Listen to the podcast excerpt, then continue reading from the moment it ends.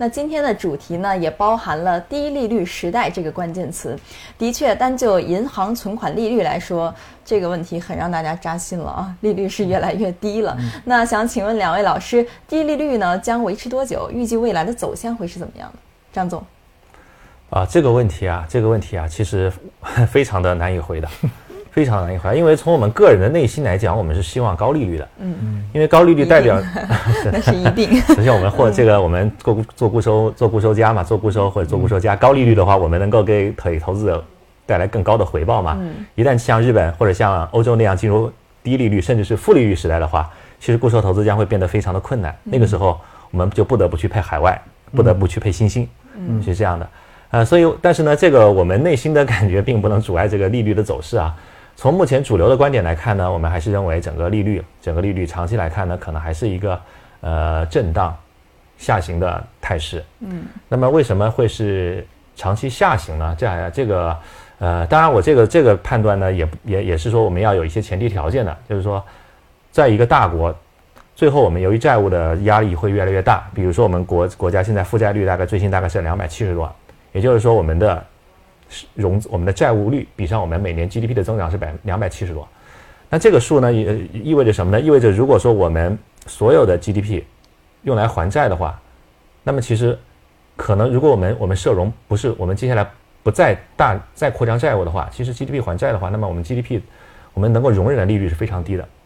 大概也就是二点几二点几的水平，而且随着我们时间的推移，我们这个债务率如果越来越高的话。比如说美国是也是两百五，那么日本大概是四百，所以日本债务率到四百之后，它的利率就只能是零附近，再再加上它没有增长，所以呢，也就是说长期来看，我们利率跟两个因素相关，第一个就是说跟我们的债务率相关，债务率越高，我们的利率水平越低；第二个就是跟我们的经济增长相关，经济增长速度越低，那么我们的利率也是越低的。那么至少从我们目前这个形势来判断的话，我们经济增长，我们的债务率还是要。阶段性的要上升的这个态势其实是很难发生逆转的，只是说上升的速度的快和慢的问题。虽然刘鹤副总理不一不止一次提到我们现在是要去杠杆，但是呢，我们实施事实上我们的数据是稳杠杆，也就是我们的债务的增速是在呃增速是在下行，但是债务率是在上升的。同时呢，我们的 GDP 的增速呢可能不会回到以前那么高的水平，可能更多的会在一个新的台阶。所以从这两点来看呢，我们的利率大概率还是会出现一个长期的一个下行。但是呢，由于我们经济还是有周期的，我们的投资、我们的房地产、我们的消费都有周期，包括我们的股票市场也是有周期的。所以在周期好的时候，我们利率大概阶段性上行，比如说今年可能会上行。但是呢，到了明年整个经济又开始往下走的时候，我们利率的低点大概率就比上一轮低点要低。所以这就决定为什么我们现在在收益比较高的时候去做一些。这个固收的投资，拉长了看到明年，反而会获得一比较好的回报呢？其实它的原因就在这里，啊，这是我的观点。好的，陈总，您来为我们再谈一谈。嗯，确实，我觉得我可以翻译一下，就是张总刚才讲到的两个观点哈。其实我们可以通俗的理解一下，因为张总刚才从两个维度去谈到了对于利率将来长期的一个看法。因为一方面的话呢，是说整个国家的债务率太高。那么就决定着它的这个利率水平肯定就不可能高到哪里去，原因很简单，因为债率越高，意味着大家都负着债，大家都欠钱。那欠钱的情况之下，如果把利率还往上走了，是不是意味着我要付出的利息会更多一些？我可能我根本就没有办法还得起了。所以在这种时候，就意味着像日本为什么长期是一种负利率的状态？其实说白了，就是因为它的一个债务率确实太高了，导致它只能维持这样的低利率。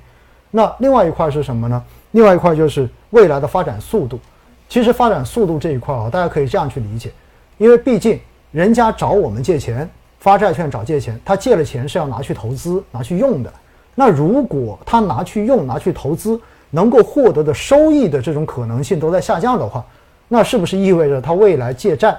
他的这一个相应的能够愿意支付的利息水平肯定也在下降的？所以，如果整个经济的增速未来，是从一个高往下慢慢的走的情况之下，那基本上来说，利率长期肯定也会同步的往下再走。所以呢，这样去理解的话，大家就非常清楚了。其实拉长来看，应该说主流观点都是这么看，我们国内的这个利率水平肯定长期都是往下走的。那另外一块的话呢，确实它会有一个周期。那周期出现的时候，那很有可能利率就会有一定的波动。其实，在过去的这几个月哈，从四月底到八月份这一段时间，整个十年期国债到期收益率也会出现明显的这种反弹，其实也背后体现了这样的一个逻辑在这里。嗯，好的。那有的投资者非常关心这个利率债，呃，未来半年，两位老师认为利率债的供给是否会推动这个债券利率的进一步上行呢？嗯嗯，张总，嗯啊，嗯，利率债其实在今年以来啊，或者说从去年开始，整个的供给就非常的大，原因也就是因为政策它必须多发一点利率债，或者多发一点债去稳定经济增长，这样，所以确实导致这个供需啊，在今年的二季度、三季度，呃，有点失衡。啊，这样就导致了债券收益出现了调整。嗯，但是呢，我们我个人认为啊，就是说，我们再往后看，其实四季度、明年一季度，整个债券供给呢，它的压力是在下降的。至少从我们目前测算起来啊，它是这样一个格局。所以说，呃，光从供给格局来看呢，我们觉得从四季度可能对债券来讲，反而是逐步呈现一个有利的态势。所以，所以呢，呃，我我不认为债券的供给在接下来它会推动债券收益率的进一步上行。呃，但是从另外一个角度啊，就是债券收益率呢，它往往，呃，其实跟股票有点像，也就是说，咱们股票增发的时候，往往是股票是上涨的时候，就是 IPO 重启的时候，对吧？对，债券往往也是呈现这样一个状态，就是说，整个的供需啊，要可能并不完全能够决定债券收益率的走势，因为另外我们还要看这个央行的货币政策的态度。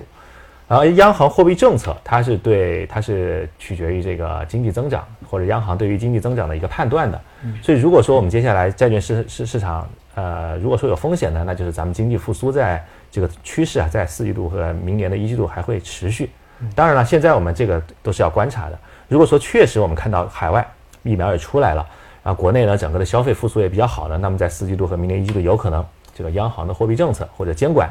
进一步加强。这样对债券市场产生冲击，那么这个这个概率是有的啊。但如果相反的，如果说我们接下来在四季度和明年一季度，反而看到了一些对经济增长不太好的一些事情呢，那即便是供需格局不有那不是很好的情况下，那么只要央行放松，那么只要央行放松的话，其实债券市场都有机会。所以我觉得更大呃，其实这个我们去看债券市场的走势啊，可能更合理的看法还是我们看那个经济增长，在接下来四季度和明年一季度到底它的趋势。是怎么样的？那么从目前看来呢，整个经济增长它的二阶拐点，也就是说复苏的斜率是有一些啊变慢的，但是呢还并不能说咱们经济就又进入到一个下行的轨道。所以对债券市场而言呢，我认为现在更多的可能咱们还是先看一看它是不是在震荡，然后看看它的方向怎么选择啊。先观望，先观望。但是呢，对于 这个收益比较高的这些呃票息比较高的信用债啊，相反的目前调整了这么多之后。它的配置价值还是比较显著的。嗯，好的。那低利率时代和固收加有怎么样的关系呢？陈总，您来帮我们说说。其实我觉得低利率时代会催生 固收加的这种投资的热潮会变得越来越热。为什么呢？说白了很简单，大家如果以后纯粹的去投这种纯固收类的产品，很有可能它会不满足于它的这个收益率。尤其是我经常会用一个词，我说机会成本的问题，就是这个钱我放在这里。跟放在另外一个地方，它产生的这个价值是不一样的。那如果我发现我放在固收中间，纯固收里面，我放在里面，明显的它的收益率是输给了另外一个市场或者另外一个渠道的，那么这个时候就会让这个市场里面的这些资金，包括投资者蠢蠢欲动，想要尝试着是不是要把资金给挪过去。因此呢，我觉得低利率时代，尤其是这种低利率、长期低利率的趋势，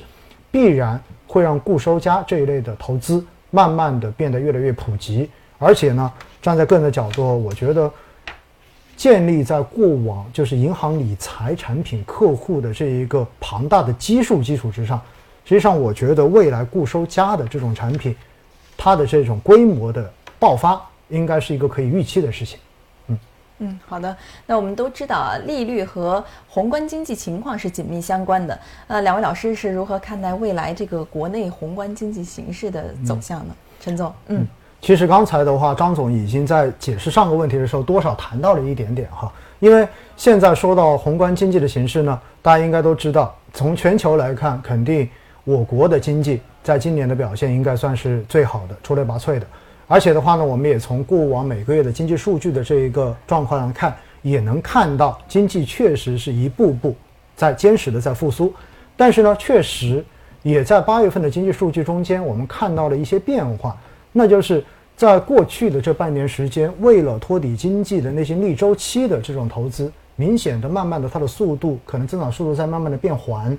而回过头来，现在更体现经济内生动力的这些顺周期的东西，包括就是平时的这种工业啊，或者是消费啊等等，慢慢的，它的这个速度比之前的话是要更快一些了。所以的话呢，整个的经济政策，我觉得也在一个调整的过程之中。而这个调整的过程呢，其实就是刚才张总有提到的，就是高层，包括央妈，然后在看到经济的这种复苏状况的之后的话，它其实会适当的对一些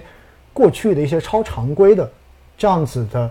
刺激市场的政策，会稍微的往回收一点点，不管是货币政策也好，还是财政政策也好。因此，在这样的情况之下，其实未来到底是经济会不会如前面所预期的那样子一路往上复苏？我觉得其实我们是要观察的，因为很有可能真的这根斜线往上走的过程中间，它这个斜率会慢慢的发生一点的变化。而且现在我们也看到，确实周边外部的这种不确定因素 还依然的存在。所以会不会因为外部的一些消息而对国内的经济复苏产生一些额外的扰动？甚至于包括就是天气慢慢凉下来了，这种疫情二次爆发会不会对经济造成一些干扰？我觉得这些都有待观察。所以呢，我觉得我们应该说对宏观经济是整体上还是乐观的，但是未来有一些小的波折，我觉得这一些也是应该大概率的事件。嗯，好的。